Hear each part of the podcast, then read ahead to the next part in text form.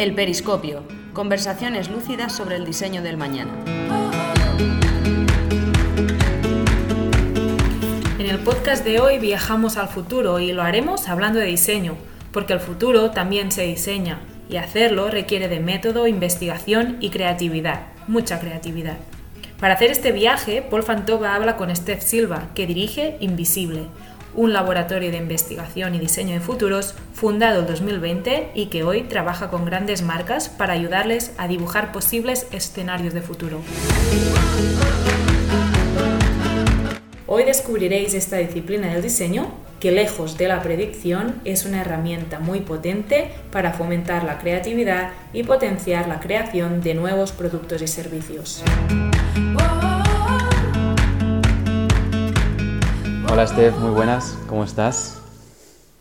Hola Paul, ¿qué tal estás? Súper bien, muy, muy contento de poder hacer este podcast. La verdad es que le tenía, le tenía muchas ganas y, y por dos temas, dos temas distintos. La verdad, si te cuento, eh, ya sabes que nosotros trabajamos distintas disciplinas de diseño, ¿no? Pero ya hace bastante tiempo, tiempo atrás, yo creo que hace un año y medio así que empezó, empecé a escuchar sobre el tema de, de diseño de futuros, ¿no? Y entonces me quedé, me voló la cabeza, ¿no? Como apareció una, una, disciplina que no tenía controlada, que no manejábamos y cuando empecé a rascar e informarme un poco vi que no solo, solo era, no solo era súper potente, sino que además se complementaba muy bien y tenía mucho sentido para enlazar con, con, las disciplinas de diseño que nosotros pues trabajamos aquí en Lucid, ¿no?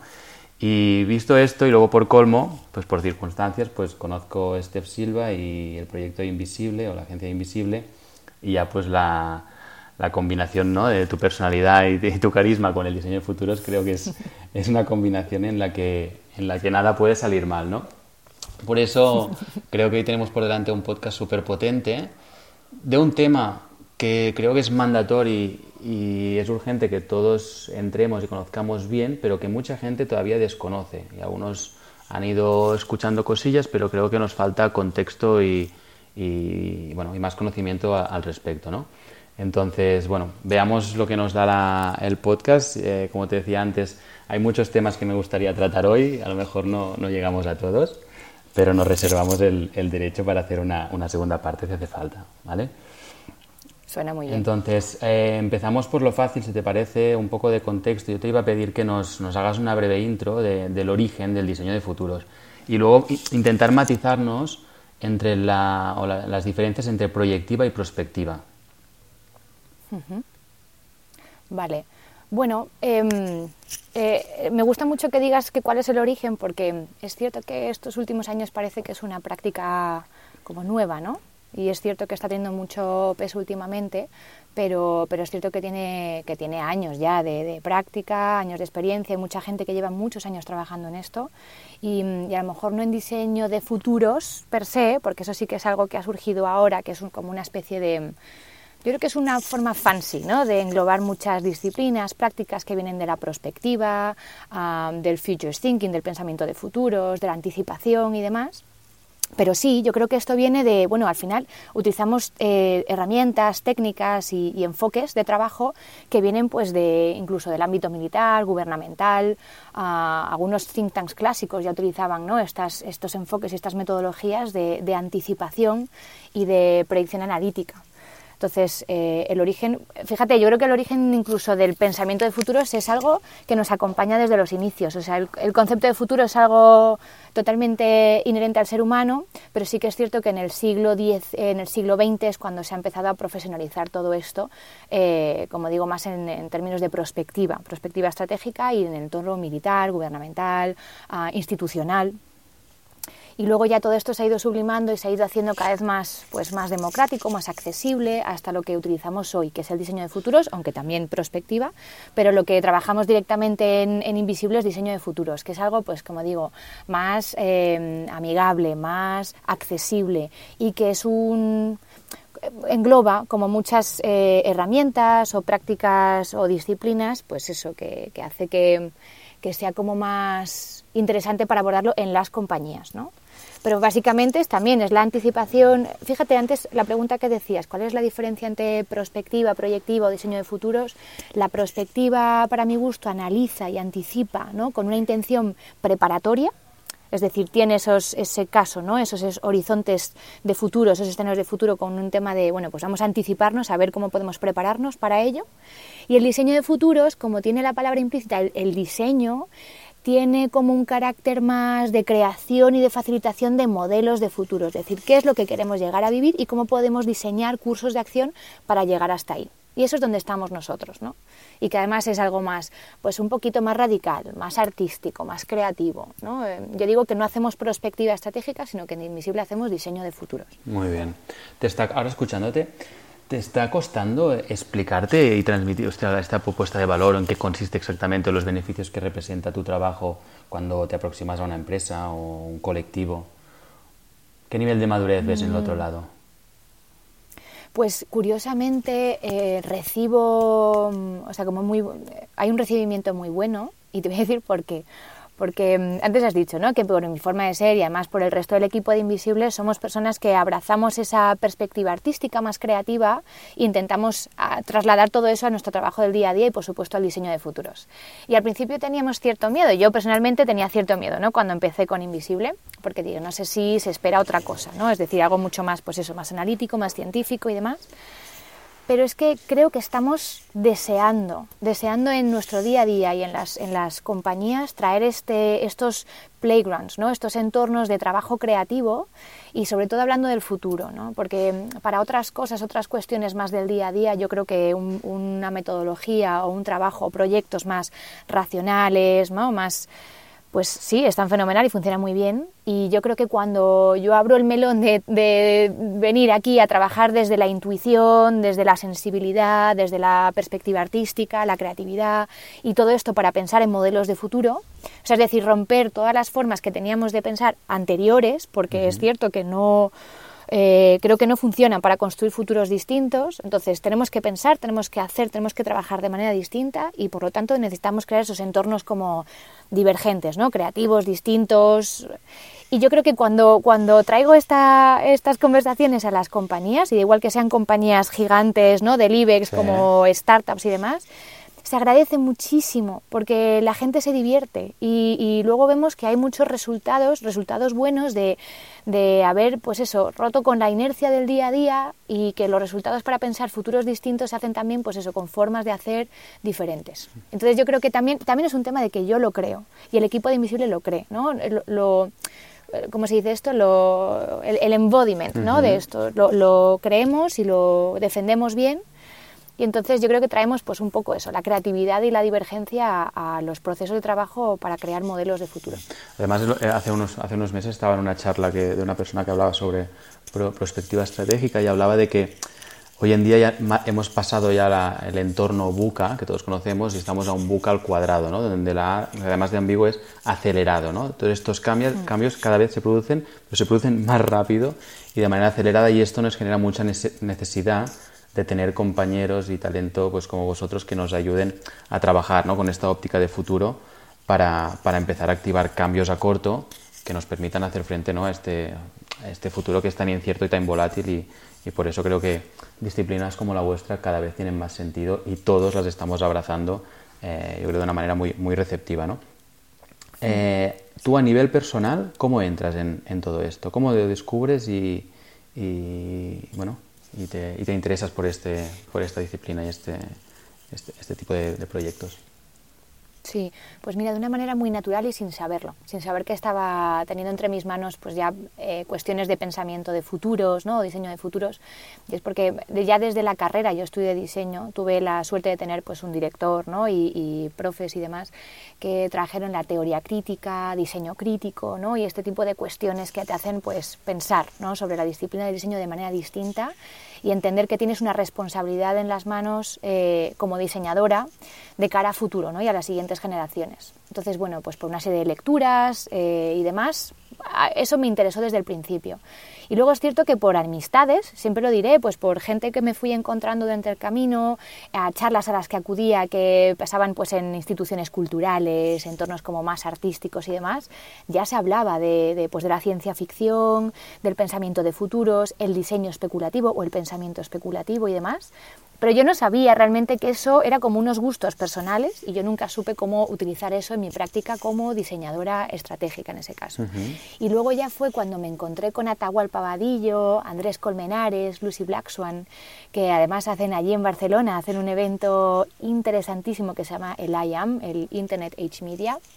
Eh, ahí fue cuando empecé a poner en orden muchas cosas, ¿no? como esos gustos y esas referencias, eh, y vi que más personas los utilizaban para, bueno, pues para su día a día, para la práctica del diseño. Y luego ya, eh, y es cuando llegó, pues hacia el 2016, 2017, llegó Jorge Camacho, que es uno de los referentes que tenemos aquí, eh, principalmente en España, que es un, es un diseñador de futuros, eh, prospectivista o, o, diseñador estratégico y de perspectiva, y fue cuando trajo la, de alguna manera no tanto metodología, pero sí su enfoque personal de cómo trabajar esto en las compañías, ¿no? más ligado a la innovación, al diseño estratégico, y nos dio muchísimas herramientas. Entonces yo creo que ahí, sobre el 2016-17, puse en orden totalmente, o sea, ordené la casa que tenía mental con todas estas narrativas de futuro y demás, y pues eso, herramientas, metodologías, y fue cuando pude ponerlo en práctica eh, por mí misma.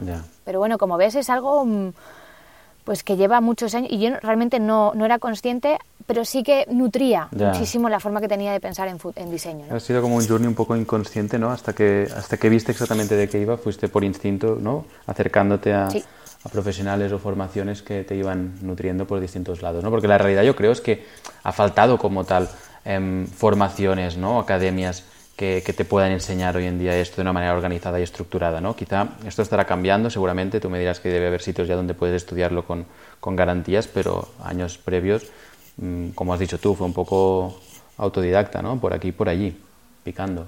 Sí, sí, y, tienes toda la razón. ¿eh? Yo creo que todavía sigue eh, faltando ese tipo de formación. Eh, es cierto que o sea, ya existe desde hace mucho tiempo la, los estudios, en, estudios de futuro, ¿no? que es la parte, como, como digo, académica, teórica, ¿no? ese pozo teórico que utilizamos para trabajar y para hablar del futuro de una manera como más rigurosa y más concreta. Pero diseño de futuros, lo que está más ligado, lo que nos puede ayudar a las compañías a trabajar en temas de anticipación, diseño y demás, sí que es cierto que falta, bueno, antes faltaba mucho, ahora cada vez somos más personas las que damos clase eh, en este tipo de cuestiones, pero es cierto que España pues todavía podría tener un poquito más, ¿no? Eh, vas al norte de Europa, eh, tenemos nuestros amigos de Bespoke que están en Copenhague, que, ¿no? que ahí también fui yo a formarme con ellos porque eso, hace años todavía faltaban uh, enfoques y herramientas que aprender en, en, Londres, ¿no? Inglaterra, pero Londres es un foco bestial y curiosamente en Estados Unidos no tanto. O sea que creo que en Europa podemos tener, y sobre todo España, ¿no? La, para la comunidad hispanohablante, creo que podemos hacer mucho para sí. eh, hacer más accesible estas, pues, estos enfoques ¿no? y estas formas de trabajar. Y, y, bueno, pues lo lanzo ahí, ¿no? Es, bueno, es interesante. Claro. Uh, que alguien coja el relevo, ¿no? y se, se apunte. Mm. Oye, uh, ¿qué sectores, sí, qué sectores o tipo de empresas crees que actualmente puede tener más sentido? Para evitar decir todas, ¿eh? porque lo hemos dicho al principio que seguramente es, es un tema de interés general, pero si tuvieras que decir, ¿en qué empresas crees que aplica más ahora o es más relevante que, que trabajen en el diseño de futuros? Um, te diría que todas aquellas que estén todavía o que estén ancladas un poco en modelos anteriores, quiero decir, la banca, los seguros, empresas grandes y consolidadas que han dado durante muchos años por hecho ¿no? que, que, estaban como en, en la, siendo la punta de lanza o la cabeza de uh, la transformación y del mundo, porque precisamente las más pequeñitas, las más ágiles, compañías o sectores ¿no? que ya tienen la, esta...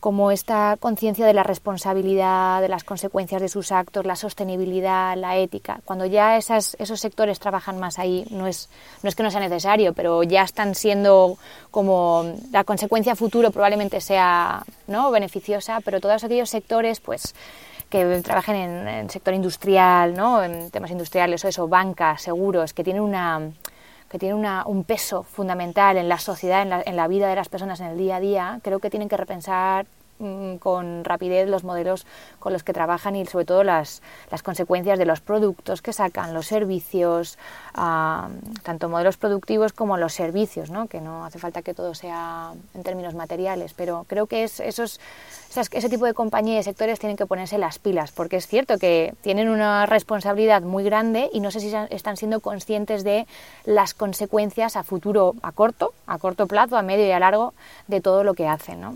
Entonces nosotros desde Invisible trabajamos con principalmente banca, sector seguros, eh, ¿qué más? Bueno, instituciones culturales a las que sí que tienen a lo mejor esos mindsets de... Eso te iba a pues decir, eso, sí, de- de- también.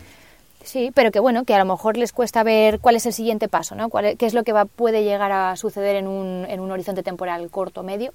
También estamos trabajando con ellos. Pero ya te digo, es, es que es un tema de, para mí, no, no utilizaría esto, el diseño de futuros, para poner la banderita y ser los primeros en hacer algo, que también es un tema de anticipación y puede estar bien, sino es un tema de ir hacia el futuro para ver qué podría llegar a ocurrir y venirte a la hora. Es decir, ¿y ahora qué? ¿Ahora qué hacemos con todo eso que hemos visto que puede llegar a suceder, en el que somos responsables eh, de manera, ¿no? Como principalmente como compañía o como sector, pues por eso. Y, y luego ver que podemos mejorar, saber, ser consciente de las consecuencias de los actos como compañía y mejorarlas desde la hora. Pero no lo haría tanto por, ¿no? por un tema de anticipación y ser... Ahora, has dicho una cosa que me ha... Lo enlazo con un tema que quería preguntarte. Has mencionado el tema de escenarios y al final, pues luego nos contarás un poco sobre el método, ¿vale? Y las fases que hay, pero al final terminas visualizando una serie de escenarios futuros, ¿no? Que, que te los llevas a la hora y empiezas a actuar.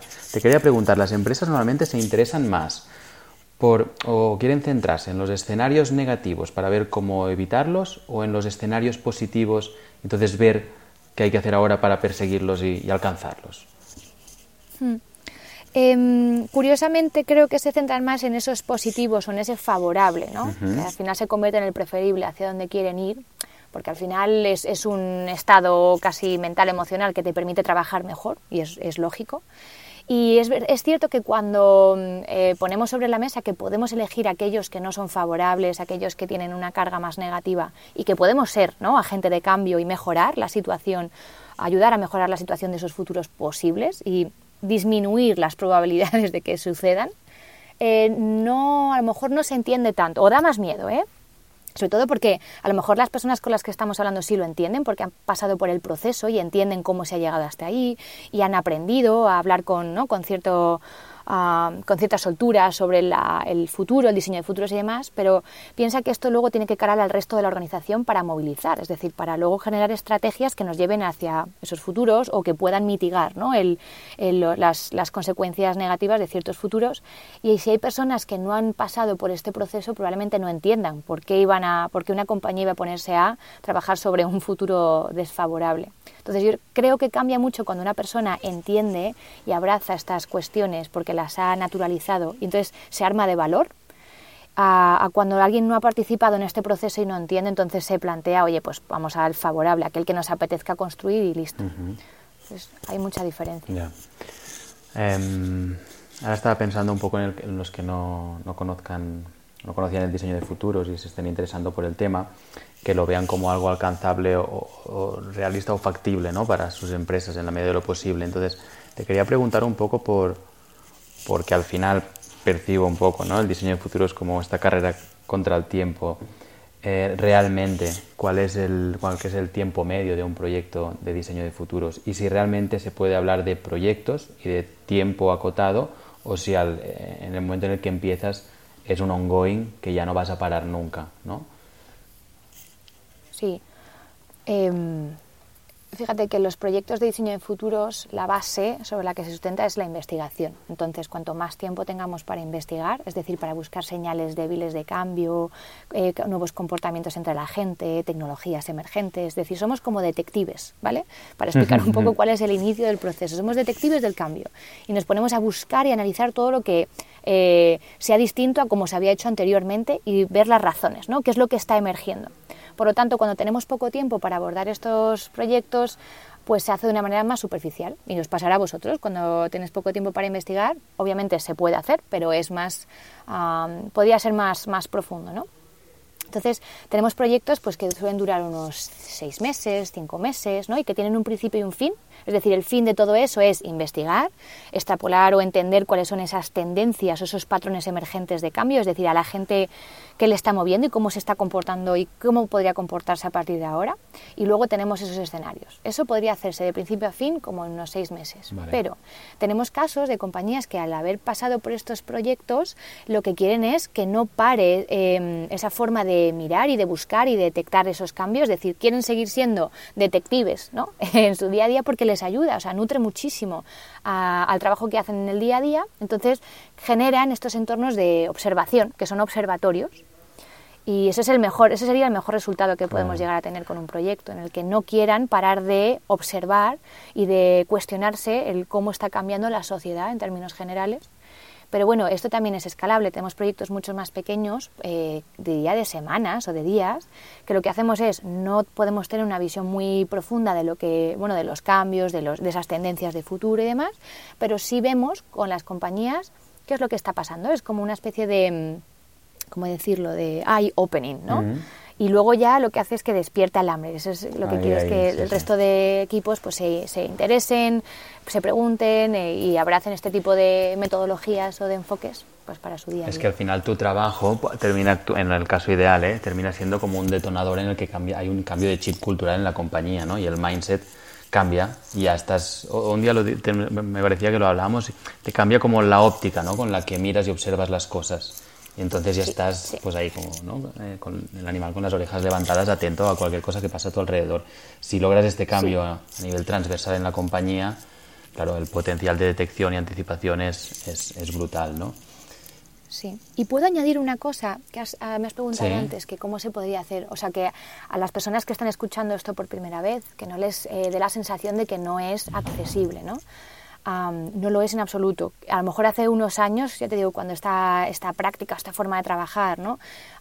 era más desconocida, pues a lo mejor eh, en el ámbito académico se hacía de una manera pues un poco más no sé cómo decirlo, no, tan accesible. Mm. Ahora mismo es todo lo contrario, lo que queremos es democratizar estas formas de trabajar, estas herramientas, estas, este tipo de proyectos y que llegue a todo el mundo. Y a lo mejor es por mi forma de hablar, a mí me gusta mucho darle incluso cierto misterio, ¿no? Es decir, no, no masticar todo y que parezca un A, B y C, sino que, que, tenga cierto lado de misterio porque el concepto de futuro eh, se merece trabajarlo desde muchos planos, yo te diría el emocional, el, sí, el sentimental, el profesional y demás. Entonces, juego a que, a que veamos cómo cada uno y cada una entiende cómo puede abordar el concepto de futuro. Pero yo te diría que esto tiene que ser apetecible, accesible, divertido, porque si no, quiero decir, para, para em, trabajar sobre cosas como mucho más concretas, ya tenemos eso, esas formas de trabajar más serias, esto necesita que nos apetezca, que nos apetezca eh, debatir, reflexionar, encontrarnos entre compañeros, entre equipos,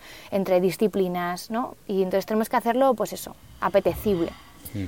además, es como una mano extendida al, sí, sí, al, al imaginarte, visualizar y, como decías, con instinto y también obviamente fundamentado con ciertos conocimientos, pero aplicar creatividad ¿no? para visionar esos escenarios futuros en los que nadie tenemos la verdad absoluta, no hay una verdad única, ¿no? sino al final vamos a crear esos escenarios y luego vamos a ver qué hacemos en la hora, pero unos se pueden producir y otros no, con lo cual creo que es, invita a que todos podamos participar y, aportar.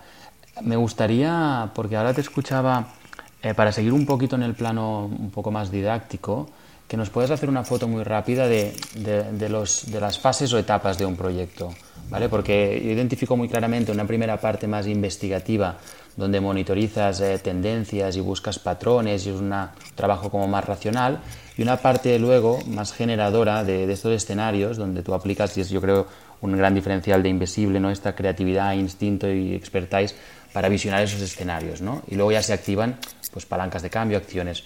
¿Nos puedes mapear un poco este, este flujo? Sí, lo, has contado muy bien. es básicamente eso, es decir, tiene una primera parte de detección y análisis pues, de, de, señales de cambio, señales débiles, ¿no? cosas, comportamientos o situaciones que todavía no tenemos eh, eh, mucho conocimiento sobre ello, pero estamos detectando que hay ahí un antes y un después. Esto es lo que nos permite cuando recolectamos mucho conocimiento, ¿no? y, aquí tenemos que ser muchas personas observando en muchos contextos, en muchos mercados y haciendo, pues imagínate, desde búsquedas desde nuestro ordenador, ¿no? Eh, una lectura transversal de artículos, muchos medios, mucho tipo de, eh, de webs y demás, pero también es muy interesante salir a la calle ¿no? y, ver en primera persona qué es lo que está y experimentar qué es lo que está pasando y qué es lo que está cambiando. Y por eso te diría que solemos también colaborar con muchas personas que no solo están en nuestro equipo físicamente, sino en otros países, en otras ciudades. Eh, y aquí es cuando podemos estar mucho tiempo, ¿no? observando y dialogando y compartiendo información.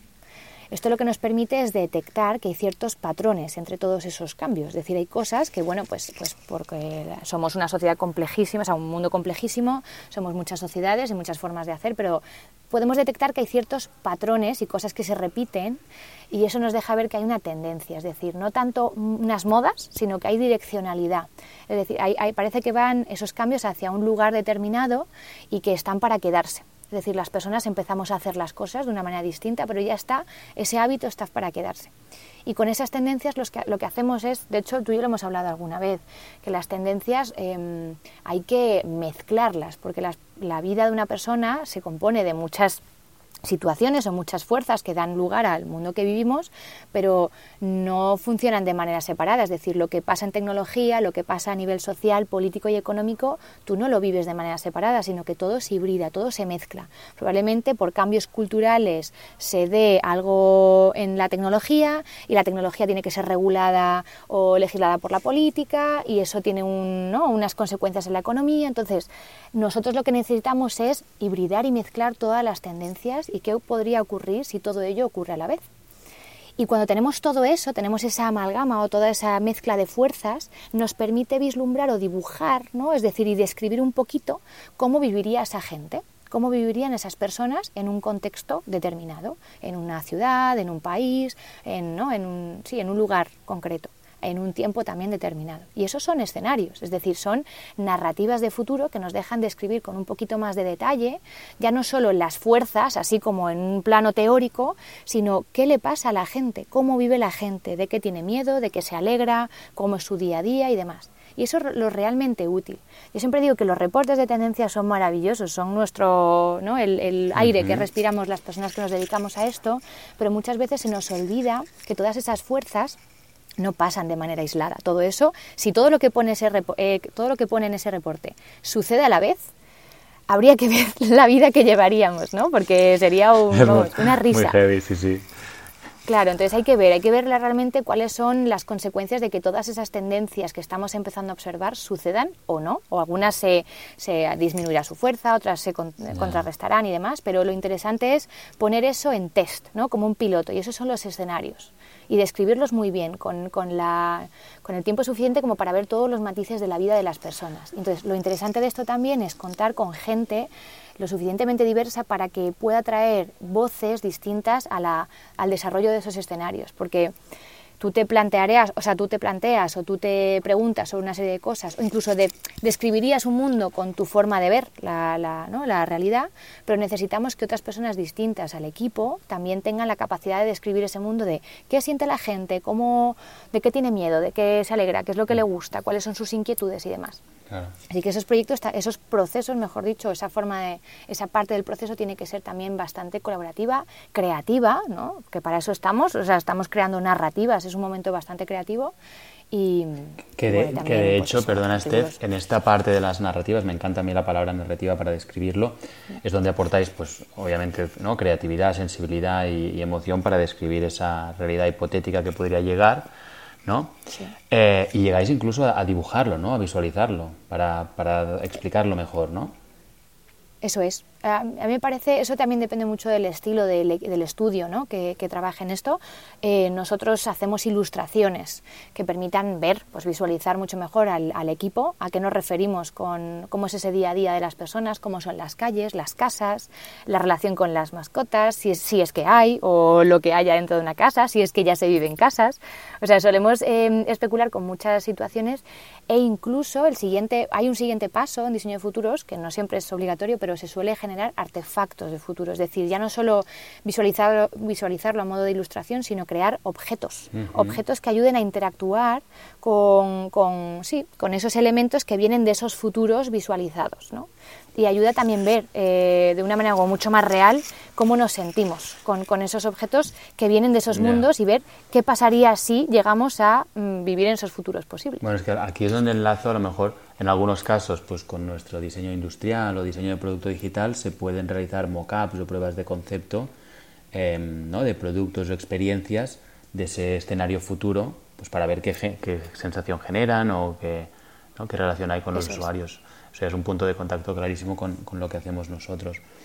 Em, eso es, eso es. La verdad es que esto del, de bajarlo a dibujos, de visualizarlo, ilustrarlo, más allá de la narrativa más descriptiva, ¿no? más escrita, me llamó mucho la atención y, me pareció muy buena idea para, para, ayudar a que viajemos y nos pongamos en el centro de ese escenario ¿no? y, sintamos las, las sensaciones de, de, cómo sería uno u otro. Eh, lo hace como más, más fácil de, vivir y sentir. Luego también, antes cuando has empezado hablando de este, del tema de las... Dices, algunas modas te das cuenta que son tendencias, ¿no? Me gustaría entender cuáles son los criterios o indicadores que a ti te marcan, decir, no, no, esto es una tendencia, hay un vector ahí de continuidad, eh, puesto por un lado, y luego ah, me chocó, me impresionó mucho cuando me dijiste eso de que las tendencias no son aisladas, son la, la confluencia de muchas otras, que algunas se potencian, otras se diluyen, Claro, esta sensación de que no nos damos cuenta, pero vivimos en un mundo donde aparecen tendencias, macro tendencias, pero que además se juntan y se multiplican, es como que es abrumador, ¿sabes? Y dices, ¡guau! Lo que nos espera.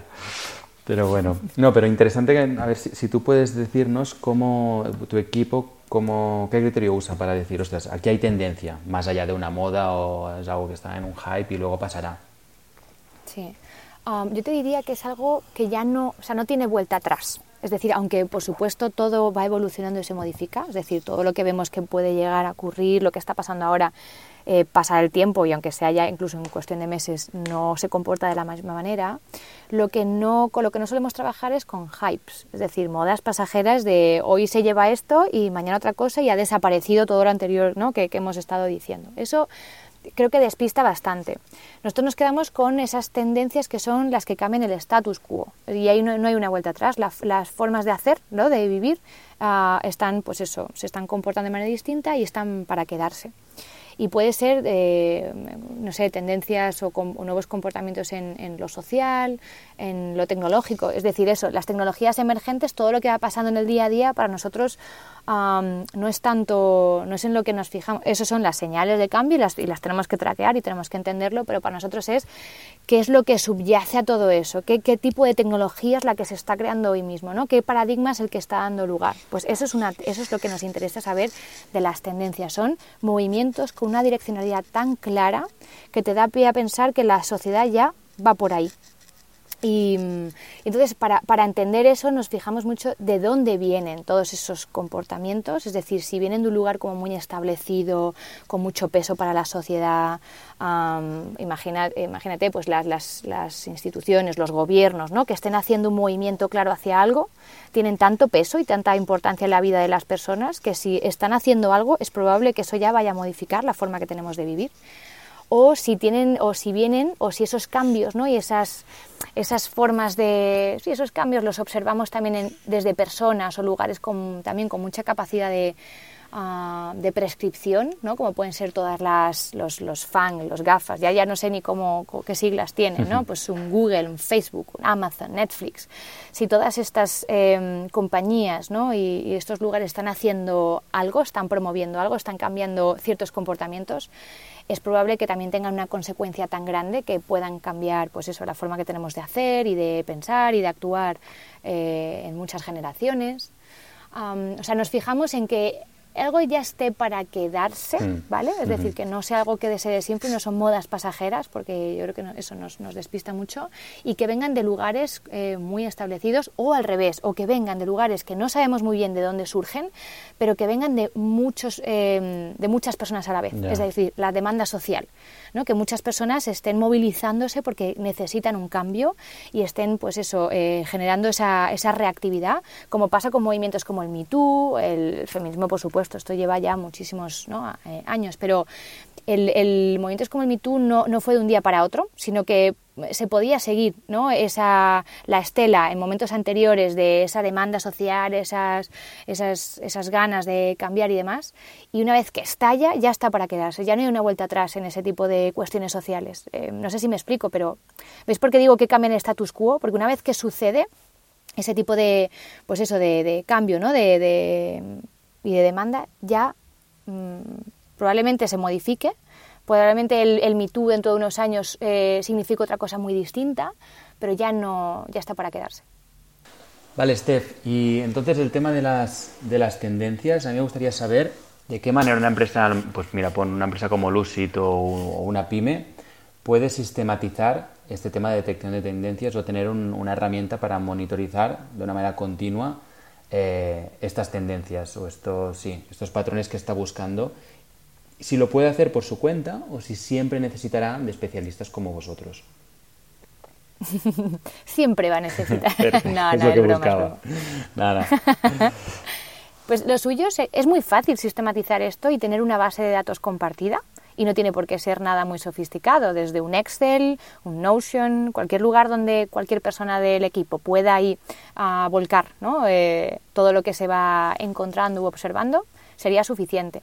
Pero es cierto que hay que tener como cierto cuidado o por lo menos una visión conjunta de a qué nos referimos o qué es lo que queremos recolectar. Porque tener una base de datos por tenerla no tiene ningún sentido, sino que tiene que ser luego bastante útil y que tenga o que contenga la información suficiente para ir realmente monitorizando y traqueando los cambios. Es decir, es que lo más fácil es tener una lista enorme de artículos y cosas que has visto que, ¿no? que te han llamado la atención, pero eso hay que desgranarlo, hay que analizarlo bien. Entonces, ¿a qué nos referimos? ¿Qué es lo que nos ha llamado la atención de, de eso como equipo? ¿no? ¿Qué es lo que cada uno quiere contar? Por lo, por lo tanto, y qué, qué es lo que espera que traer a la base de datos y, qué señal es, a qué ámbito pertenece, eh, cuál es el medio, quién lo, quién lo ha producido, de dónde viene, cuántas veces se ha visto durante un mes o una semana la misma cuestión, etcétera, etcétera.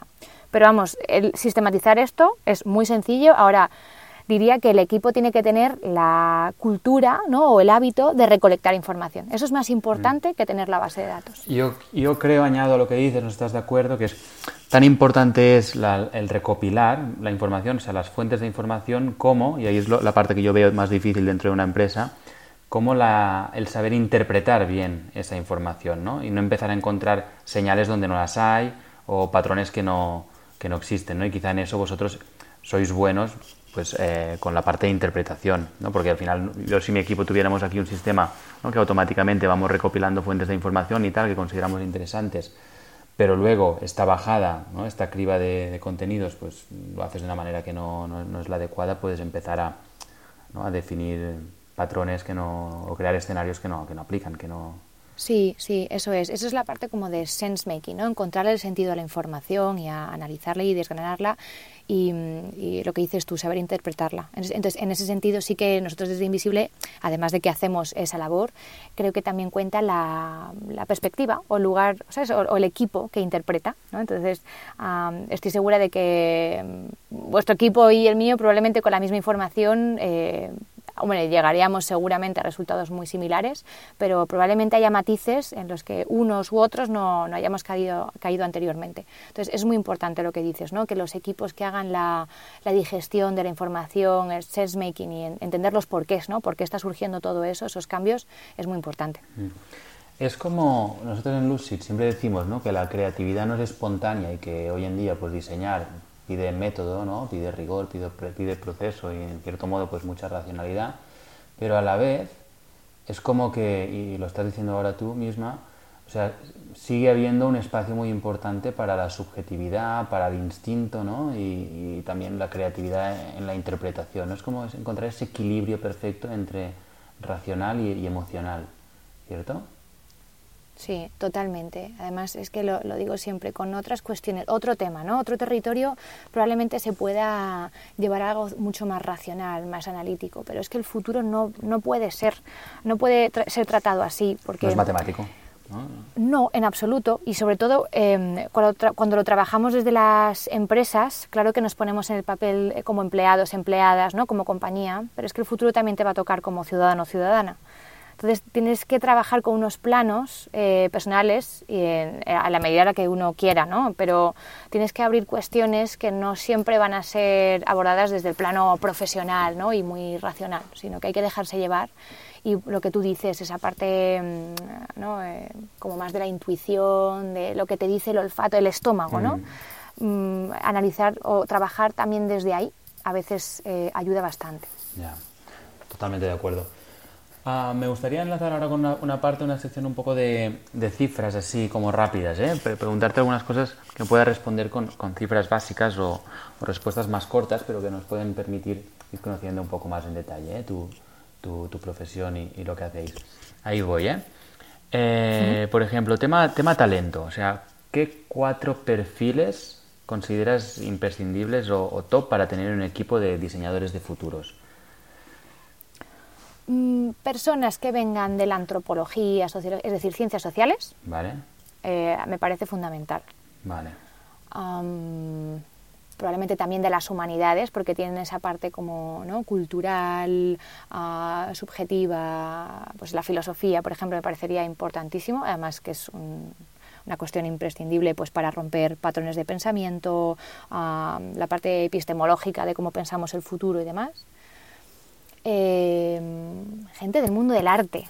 ¿no? Cuando decimos que hay que romper y que generar estos entornos más creativos, más pues eso, rupturistas, más divergentes, pues personas que nos ayuden a romper con patrones y formas establecidas de trabajar y de pensar y que nos saquen de la zona de confort, pues sería maravilloso y también personas del mundo del diseño, diría, sí, del diseño en cualquiera de sus ramas y de sus variantes, porque iba a decir diseño estratégico, ¿no? Para, precisamente para generar esas estrategias y modelos de cómo empezamos, ¿no? Cómo, cómo, cómo hacemos ahora para ir hacia esos futuros posibles, pero uh, diseño de producto, diseño industrial, necesitamos eso, tangibilizar todas estas eh, narrativas de futuro y ver, ¿no? Vosotros seríais maravillosos, partners maravillosos para, para generar esos objetos de futuro, uh, diseño visual para visualizar y de alguna manera eso, describir en otros términos que no solo narrativos eh, los escenarios de futuro. Eh, como veis. Sí, sí, muy variado, eh, ¿no? Y esta parte social o, y que has dicho, del ámbito también de la filosofía y demás, tiene mucho sentido. O sea, cuando te, o sea, todo el sentido del mundo. Has dicho, hay un perfil que no has mencionado, que me llama la atención, un perfil más así tipo más tecnócrata o especialista de la tecnología o más friki de la tecnología. Eso no hace falta porque al fin, ¿cómo, lo, qué, opinión tienes al respecto? Esto te diré que es algo que me encuentro habitualmente entre las, los colegas ¿no? de, la, de, la, profesión. Depende muchísimo de la perspectiva o el interés del estudio, de la persona que lo trabaja. Tengo compañeros que tienen un estudio pues, similar a, ¿no? a, Invisible, que la tecnología tiene un papel fundamental. Y, y, bueno, son más tequis en su naturaleza y está fenomenal. Ah, entonces, para mí sí que es, por supuesto, es importante, y es uno de los, mm, vamos, de los lugares fundamentales ahora mismo en la vida de cualquier persona, pero es que lo veo más como podemos hablar con especialistas de esto en momentos puntuales cuando el proyecto lo necesita. Es que muchos de nuestros proyectos no pasan por la tecnología. O sea, la solución, no soluciones, sino las primeras intervenciones o los primeros eh, puntos ¿no? a, empezar a realizar en el ahora no tienen que ver tanto con tecnología, sino con la cultura. La cultura de la empresa, un poco la, distribución de producción de conocimiento, eh, ¿no? o proyectos más internos. Entonces, la tecnología yo creo que siempre podemos contar con personas expertas en momentos puntuales recurrir a ello. Y en mi caso no lo veo tan necesario. Entiendo, entiendo. Vale, va. Eh, tres cosas que no debemos dar nunca por hecho en, el diseño de futuros. Que estamos prediciendo, o sea, que lo que lleguemos, ¿no? llevemos y pongamos sobre la mesa, eso es lo que va a pasar. Eso es el error número uno. dos, diría que el no ser conscientes de los sesgos y las ideas preconcebidas que traemos cada uno y cada uno a la hora de pensar, es decir, em, lo que yo diga, por mucho que no, que trabaje en esto desde hace mucho tiempo y demás, está sesgado. Yo necesito colaboración ¿no? y, compartir estas ideas. Por lo tanto, trabajar esto de manera individual ah, me parecería algo complicado. Siempre hay que compartir ¿no? y, que, hay que intentar que se contengan los menos sesgos posibles, aunque sea imposible. ¿Y qué diría? eh, y, también hacerlo a puerta cerrada, ¿no? Antes que te he dicho que esto lo que necesitamos es que cualquier persona, cualquier compañía o departamento tenga las ganas, ¿no? Y quiera trabajar sobre esto, hacerlo como, ¿cómo decirlo? Difícil, ¿no? De, acceder o muy intelectualizado. Muy hace que bueno pues que se quede dentro de, de, una compañía este tipo de, pues de proyectos o de formas de trabajar y es una pena. Está bien, está bien. Muy bien antes hemos hablado de los tiempos de los tiempos de un proyecto, me has dicho podría ser 5 o 6 meses, otros que pueden durar, entiendo, pues un par de años. El tiempo medio, ¿qué dirías? Ahora los últimos proyectos que has estado haciendo, ¿estamos en esto 8 o 10 meses o qué tiempo medio dirías? Me estoy encontrando proyectos sobre todo de 5 o 6 meses y anuales. O sea, son, tienen naturaleza distinta aunque, bueno, se saboran de manera parecida, pero, pero la intención es distinta, pero diría que nos estamos encontrando con esas fechas, ¿no? Que también tiene mucho que ver con, con bueno, lo que pasa dentro de las organizaciones, dentro de departamentos de innovación y diseño. Em, bueno, pues, pues van con estos ritmos y cinco o seis meses ya, de hecho, es, es ¿cómo decirlo? Nosotros defendemos muy mucho que nos den esos meses, podrían ser menos, ¿eh? intentan que sean menos y no nos, no nos queremos pillar los mm, dedos, así que conseguimos que sean seis meses. Y luego anuales, que esto normalmente es cuando ya han pasado eh, por un proceso con nosotras eh, y quieren que esto se quede ¿no? dentro de la organización, ya tenemos este tipo de propuestas anuales. Muy bien, muy bien. A nivel así más de pronóstico, y, y hoy ya sabes que estamos en contra ¿no? de decir que podemos diseñar o predecir el futuro, pero en tu opinión, ¿cuántos años crees que pasarán hasta que todos lo tengamos interiorizado? Cualquier empresa tenga, tenga algo de presupuesto, de talento o equipo dedicado al diseño de futuros. Aquí en España, por ejemplo. ¿eh? No queda mucho, ¿eh? ¿No? No, porque ha sido mm, totalmente exponencial de cuando empezamos a, hacer esto ¿no? Y, a vender este tipo de proyectos o este tipo de perfiles, ¿no? Cuando nos hacíamos ver en LinkedIn que éramos eh, Design Future Star o Strategic Foresight, um, costó muchísimo y al principio no, no, se entendía muy bien qué era o para qué era útil dentro de un equipo. Y ahora no te puedes ni imaginar la de personas y compañías que, que, lo demandan o que ya tienen internamente, porque las personas que trabajan dentro han pasado por alguna formación, pues que ya tienen un mini departamento, ¿no? Así un poco con pinzas, pero que ya tienen esta cultura integrada.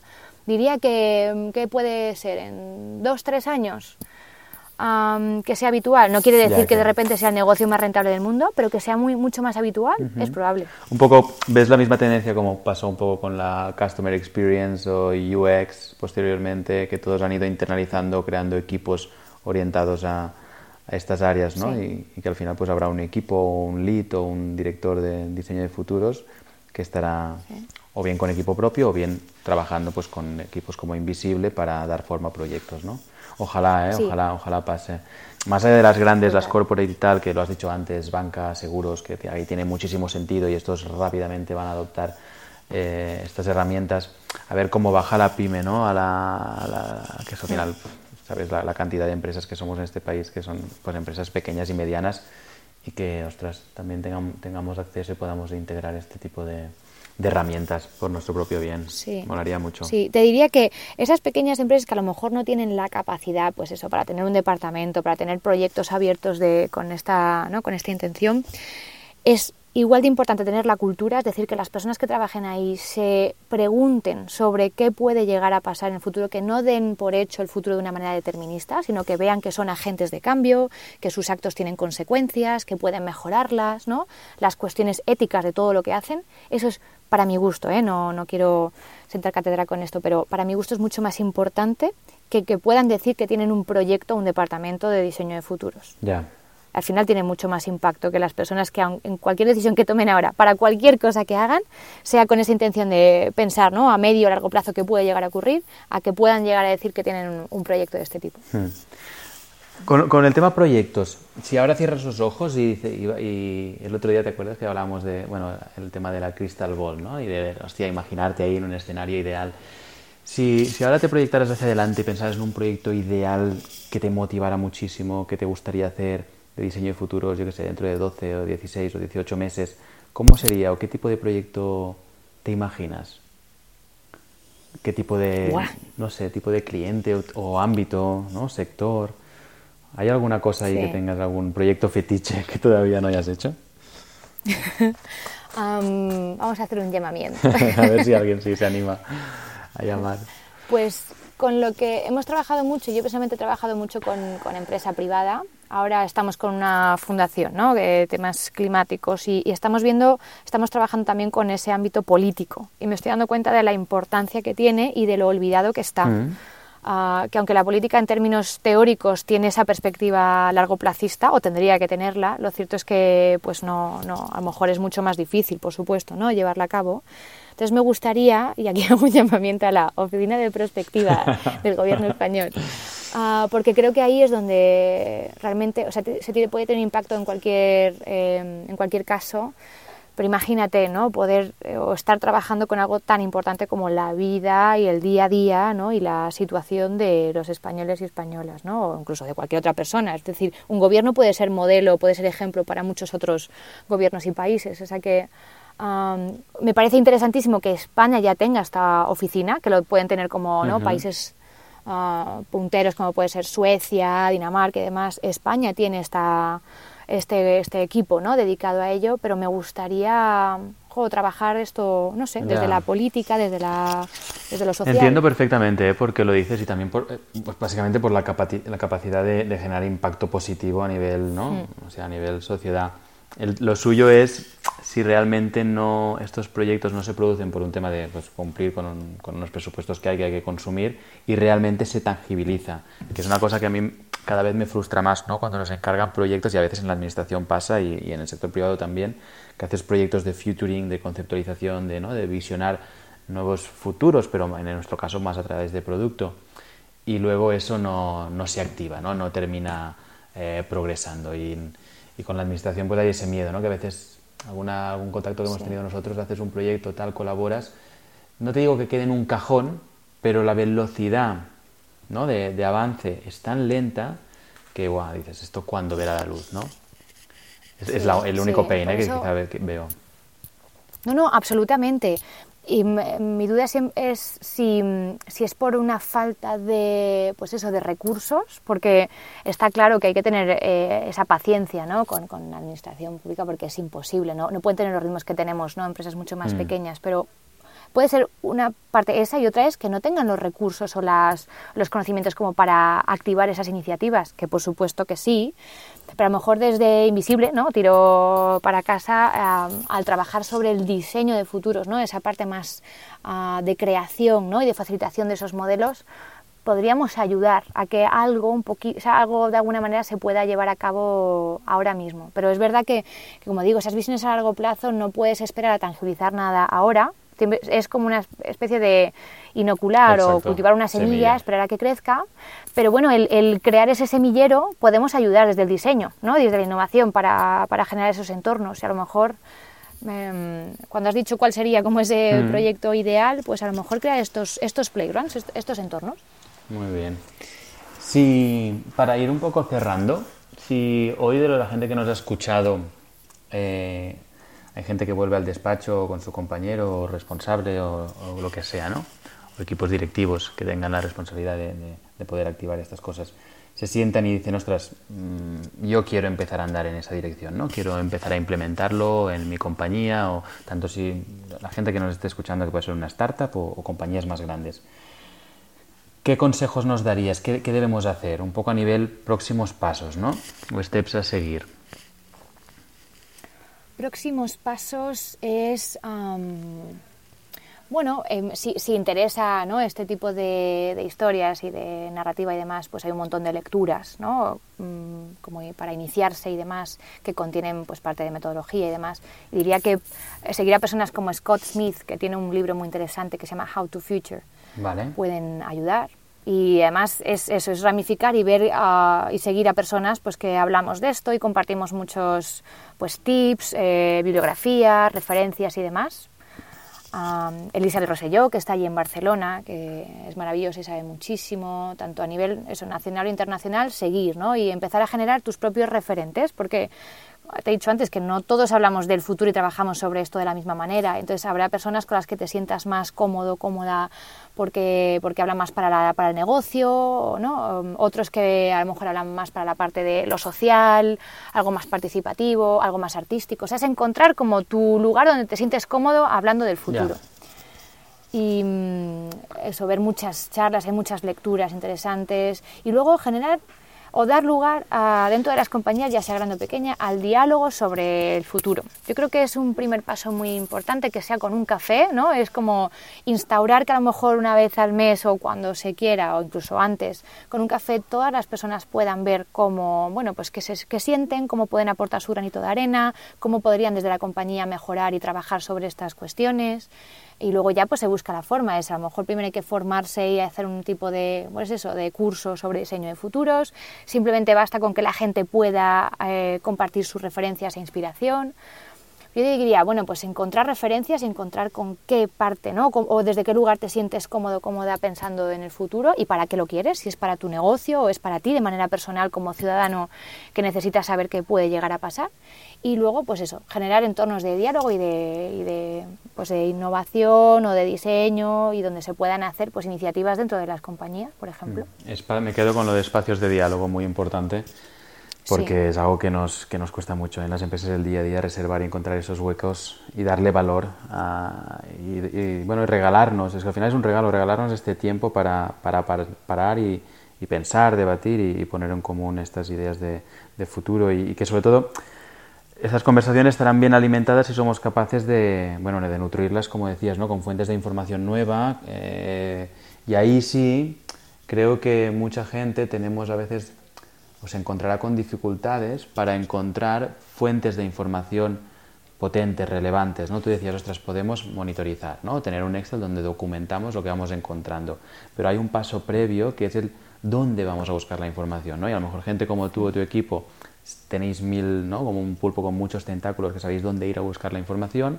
Muchas empresas y muchos empresarios yo creo que les pasará que, bueno, tenemos nuestras fuentes de información, pero son más limitadas y nos cuesta un poco más abrir ese scope, ¿no?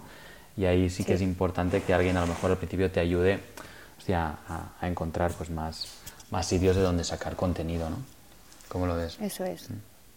Sí, sí, totalmente de acuerdo. ¿eh? O sea que voy a poner en valor el por qué al final somos equipos dedicados a esta parte pues, de scouting o de observación y de detección ¿no? de, de cambios y es, es, cierto. O sea que Ah, por eso somos varias personas en el equipo y contamos con muchos otros colaboradores porque tenemos que salir de ciertos silos ¿no? y, dejar de lado un poco el foco, el origen de la compañía, su sector o su industria para buscar en otros lugares y eso a veces cuesta. ¿no? En las compañías estamos mirando o, siempre, o nos reflejamos en lugares como muy similares para ver, tomar el pulso ¿no? de cómo va el mundo, los negocios y demás y nosotros traemos esas otras voces o, o observaciones de lugares pues no no establecidos sino obvios y, yo creo que eso es un poco el valor que traemos, además de, como decías al principio, ¿no? la digestión y el análisis de esa información que nuestra subjetividad, nuestra forma de mirar también es distinta. Muy bien.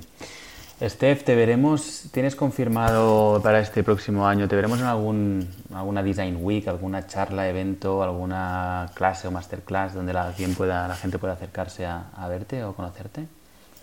Pues sí, y son cursos que no es de diseño de futuros tal cual, pero aquí en Madrid estoy en el, en el IED, la nave nodriza, en Mr. Marcel, o sea que voy a estar ahí de profe. Lo cierto es que no es eh, propiamente diseño de futuros, pero sí que doy esa asignatura.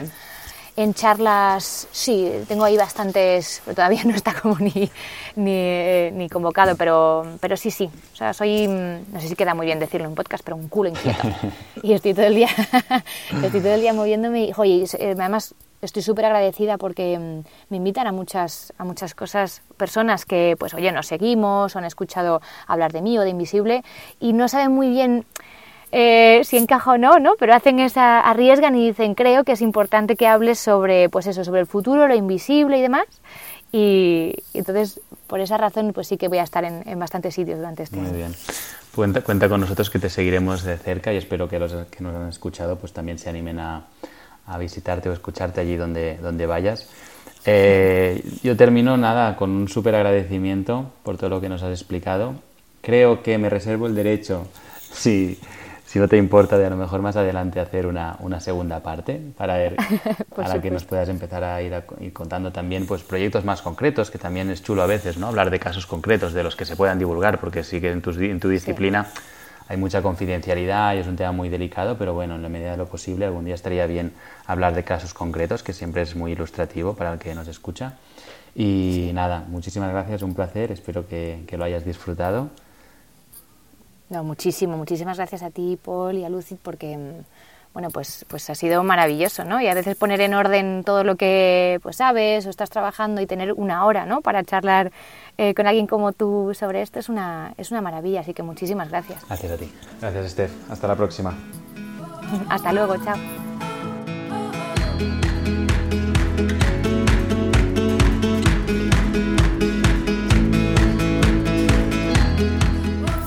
Y hasta aquí la conversación de Paul y Steph, gracias a la cual nos hemos introducido en esta disciplina emergente que estamos seguros que en unos años ganará protagonismo.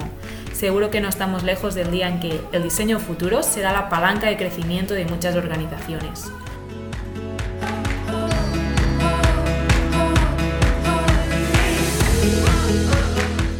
Gracias por escucharnos. Nos vemos en el siguiente episodio del Periscopio para seguir entablando conversación sobre el diseño del mañana.